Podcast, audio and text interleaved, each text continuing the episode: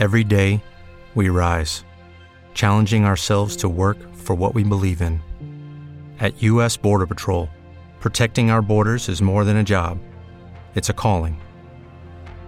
Agents answer the call, working together to keep our country and communities safe. If you're ready for a new mission, join U.S. Border Patrol and go beyond. Learn more at cbp.gov/careers. Este podcast forma parte de Evox Originals. Disfruta de este avance. Luces en el horizonte con Luis Martínez. Un aviso antes de que empieces a escuchar este podcast. Quiero decirte, querida Lucera, querido Lucero, que desde el principio de este podcast va a haber spoilers acerca de la serie La Mentira. Si algún día te vas a acercar a ella, te recomiendo que guardes este podcast para una vez que la hayas visto, porque al hablar de la historia real, es como si te estaría contando la serie entera.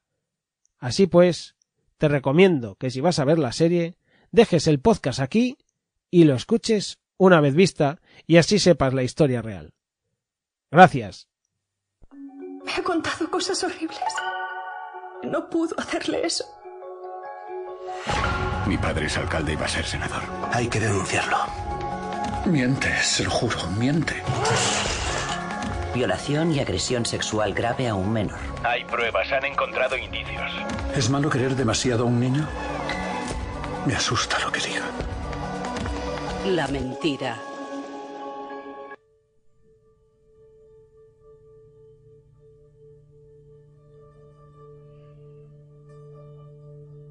Eso que has escuchado es el tráiler de la serie La Mentira.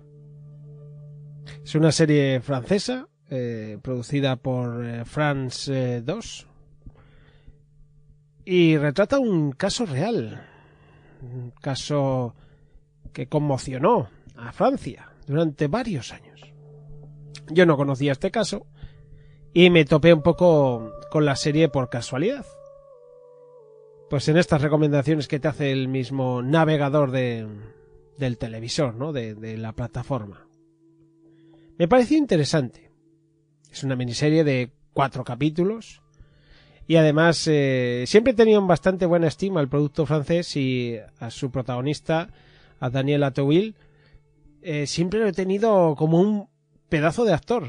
Me ha gustado siempre mucho cuando he visto alguna alguna película de él siempre me ha parecido un tío muy, muy solvente. Bueno, es un. Es uno de los grandes actores franceses, sin ninguna duda. El caso es que. Mmm, ya sabéis eh, que aquí, pues, las historias reales siempre nos han arrastrado un poco. Siempre nos han gustado. Y me interesé un poco por la historia real que, que se desarrolla en estos cuatro episodios que adaptaba a su vez el libro, el libro que se llamaba igual, La mentira, de Christian, Christian Iácono. Se publicó en 2016. En él reflejaba lo mismo que la serie. 15 años. 15 años muy concretos en la vida de esta familia, de este hombre. Cristian Diácono.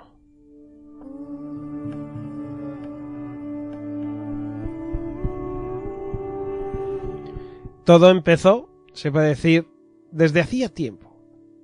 Las tensiones que tenían entre Christian y su hijo Philip acerca de la educación del del nieto de Christian y del hijo de Philip, de Gabriel.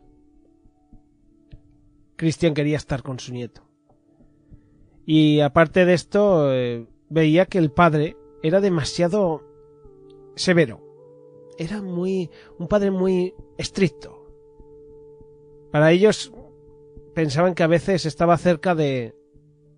bueno, pues de, maltratar al, muchacho. Llegó a, a tener eh, enfrentamientos entre abuelos y padre. Y, y bueno, que llegó hasta que en 1997 el propio Felipe denunció a sus padres. Resulta que, que tuvieron ahí un, un una contienda en, en los eh, juzgados y bueno, que es que los abuelos querían simplemente tener tiempo con su nieto y, y tenerlo durante dos semanas más o menos al año. Lo consiguieron, consiguieron que, que el juez les diera ese tiempo para pasarlo con su nieto en verano. Que tuviesen algunos algunos momentos.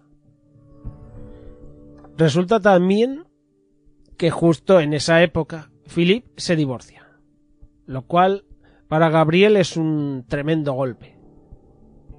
Él tiene en ese momento siete años. Y ya se sabe que este divorcio, que este cambio de vida, está influyéndole en el colegio de una forma importante. No solo ha bajado sus calificaciones, sino que además su comportamiento es, por lo menos llamativo. Llegamos al año 2000. Un día, Cristian Giacono es citado en las instalaciones de la Policía Judicial. Él llegó a decir, tenía una cita a las nueve de la mañana. Con la Policía Judicial, nada extraordinario en la vida de un funcionario electo. Porque no os he dicho que Cristian Giacono era alcalde de Bense, una ciudad en los Alpes marítimos. El propio Cristian decía cuando llegué allí, la policía ya se encontraba en el lugar. Me dijeron que tenía una denuncia grave en mi contra. Mi nieto Gabriel, de nueve años, me acusaba de agresión sexual.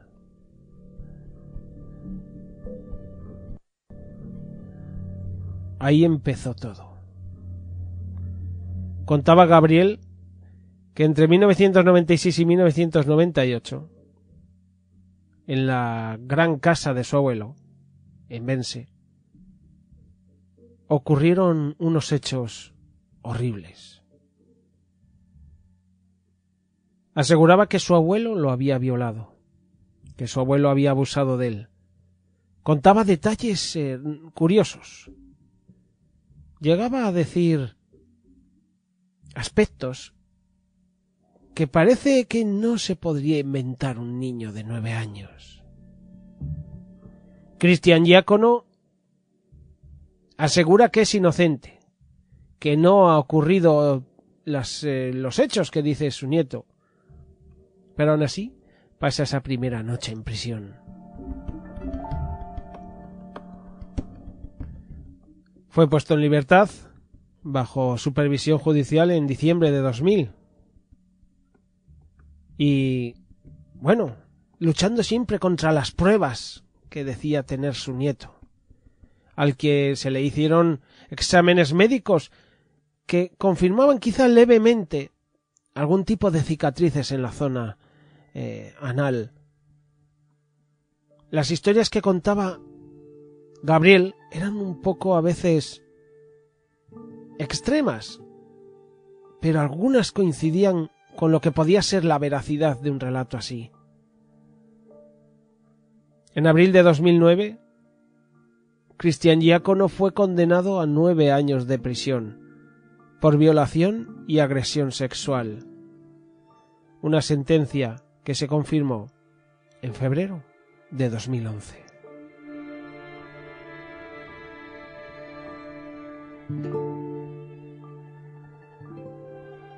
El abuelo había estado entrando y saliendo de prisión, en las apelaciones, luchando con su abogado, luchando contra unas excusas, digamos, que ponía la fiscalía demasiado a veces demasiado forzadas.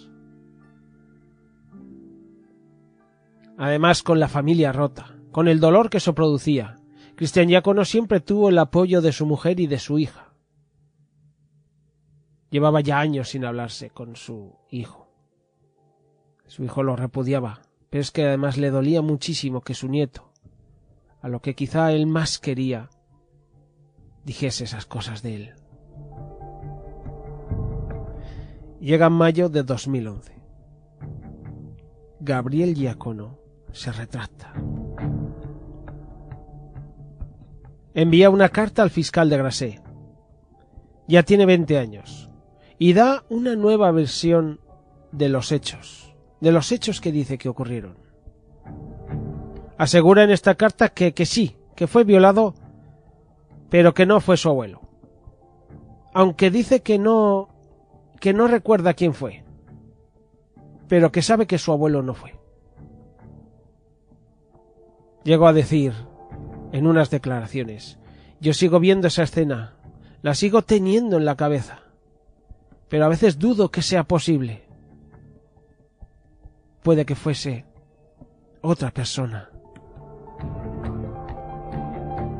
Dieciocho meses de prisión repartidos en cuatro estancias fue lo que estuvo Cristian Giacono en la cárcel, que fue puesto en libertad en abril de 2012. Pero ahí no acabó, porque en 2014 su condena fue anulada por el Tribunal de Revisión.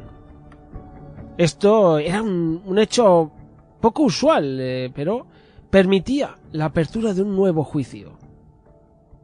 Aún así, el fiscal sostenía que Cristian Giacono era. ¿Te está gustando lo que escuchas?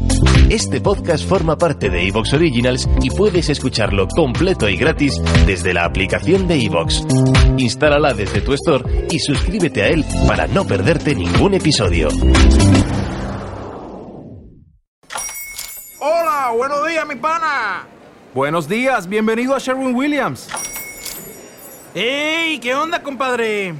¿Qué onda? Ya tengo lista la pintura que ordenaste en el ProPlus app. Con más de 6.000 representantes en nuestras tiendas listos para atenderte en tu idioma y beneficios para contratistas que encontrarás en aliadopro.com. En Sherwin Williams somos el aliado del PRO.